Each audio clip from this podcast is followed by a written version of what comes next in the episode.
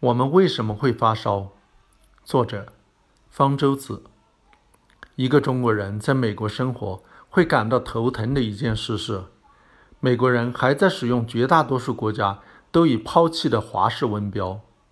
华氏温标的设定非常古怪，把水的冰点定为三十二度，沸点定为二百一十二度，中间分成一百八十度，不容易记忆和换算。华氏温标这一古怪的设定是历史的产物。德国人华伦海特在1714年发明该温标时，把冰、水和盐的混合物能达到的最低温度定为零度，把健康人（据说是其妻子的体温）定为96度，后人将其修正为98.6度，即37摄氏度。华伦海特如此设定。显然以为健康人的体温是一个恒定的数值，其实不同的人的体温存在差异，即使是同一个人，在不同环境、不同时间、不同身体状态下的体温也不完全一样，甚至一天之内都会有变化。在身体不同部位测得的体温也不一致，口腔温度在三十六点一到三十七点五摄氏度之间，通常被认为是正常的。腋下温度偏低，约零点三度；肛门温度则偏高，约零点五度。所以，体温根本就不适合用来定温标。不过，我们既然属于恒温动物，体温的变化还是受到了严格的调控。这个调控中心位于大脑内一个叫做视丘下部的区域，它通过两个途径收集体温变化的信息。再发出升温或者降温的命令。一个途径是从皮肤上的热冷感受器送来的信号，这些感受器极其敏感，只要温度升高零点零零七摄氏度或者降低零点零一二摄氏度，它们就能觉察到。另一个途径是直接感受流经视丘下部的血液的温度，如果视丘下部觉得温度过高，就会发出信号。让身体做出降温反应。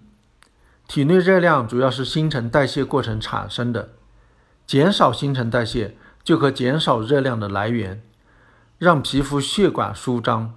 出汗则能增加热量的散发。反之，如果觉得温度过低，就会增加新陈代谢，制造热量，让皮肤血管收缩，或用颤抖的方式让肌肉运动产生热量。有时体温会高到超出正常范围，这时我们就知道自己发烧生病了。其实发烧本身不是病，而是生病的症状。有很多种原因能够导致发烧，最常见的是病菌、病毒感染。这些病原体进入体内后，引起了一连串反应。它们遇到血液中的巨噬细胞。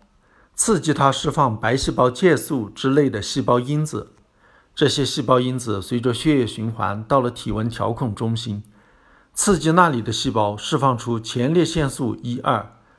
前列腺素一二会使感热神经元的放电速率降低，或者说把正常体温的设定值给调高了，让身体觉得体内热量不足，于是就要增加产热和减少散热。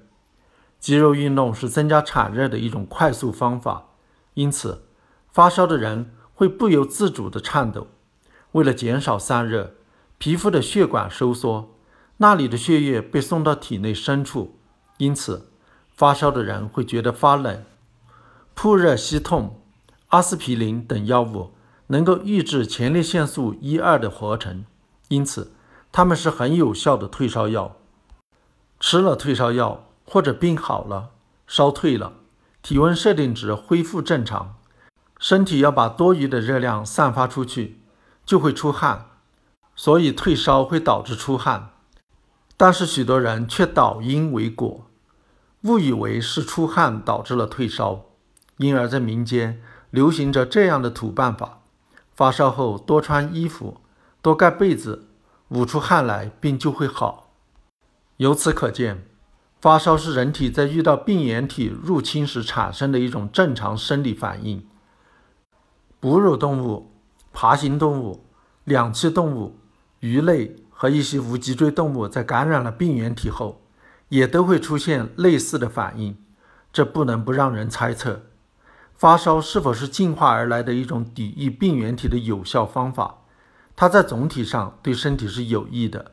理论上，体温升高能够加速某些免疫反应，比如能加速白细胞的增殖和运动，增强巨噬细胞吞噬病原体的能力。并能抑制某些对温度敏感的病原体的增殖等等，这些都有助于身体的康复。动物实验支持这一猜测，让蜥蜴感染病菌，体温较高的，则生存率也较高。人为升高老鼠、兔子、猪、狗等哺乳动物的体温，发现它们对某些病毒、病菌的抵抗力增加了。初步的人体临床试验也表明，发烧可能有些好处。例如，小孩患水痘，从发烧、出疹到完全结痂，大约要一周。如果用扑热息痛退烧，和用安慰剂相比，这个病程要多一天。成人患普通感冒后服用阿司匹林，鼻涕里感冒病毒的量要比服用安慰剂的人多。当然。如果体温过高也是有害的。如果是高烧，肛门温度高于四十一摄氏度，会对细胞、组织造成损伤，也可能导致身体丧失了对体温的调控。当体温达到四十二摄氏度时，感热神经元的放电速率达到了最高峰，感冷神经元的放电速率则跌到了最低谷，无法对体温做进一步的调控。因此，一旦发高烧，会很危险，必须立即采取手段让体温下降。但是如果是一般的发烧，却未必就要急着吃退烧药。在通常情况下，吃退烧药只是让病人觉得舒服一些，无助于身体康复，反而可能还会有所延误。至于某某退热颗粒、某某清热颗粒之类的传统药物，连是否真有退烧的疗效都很值得怀疑。服用它们更是有害无益。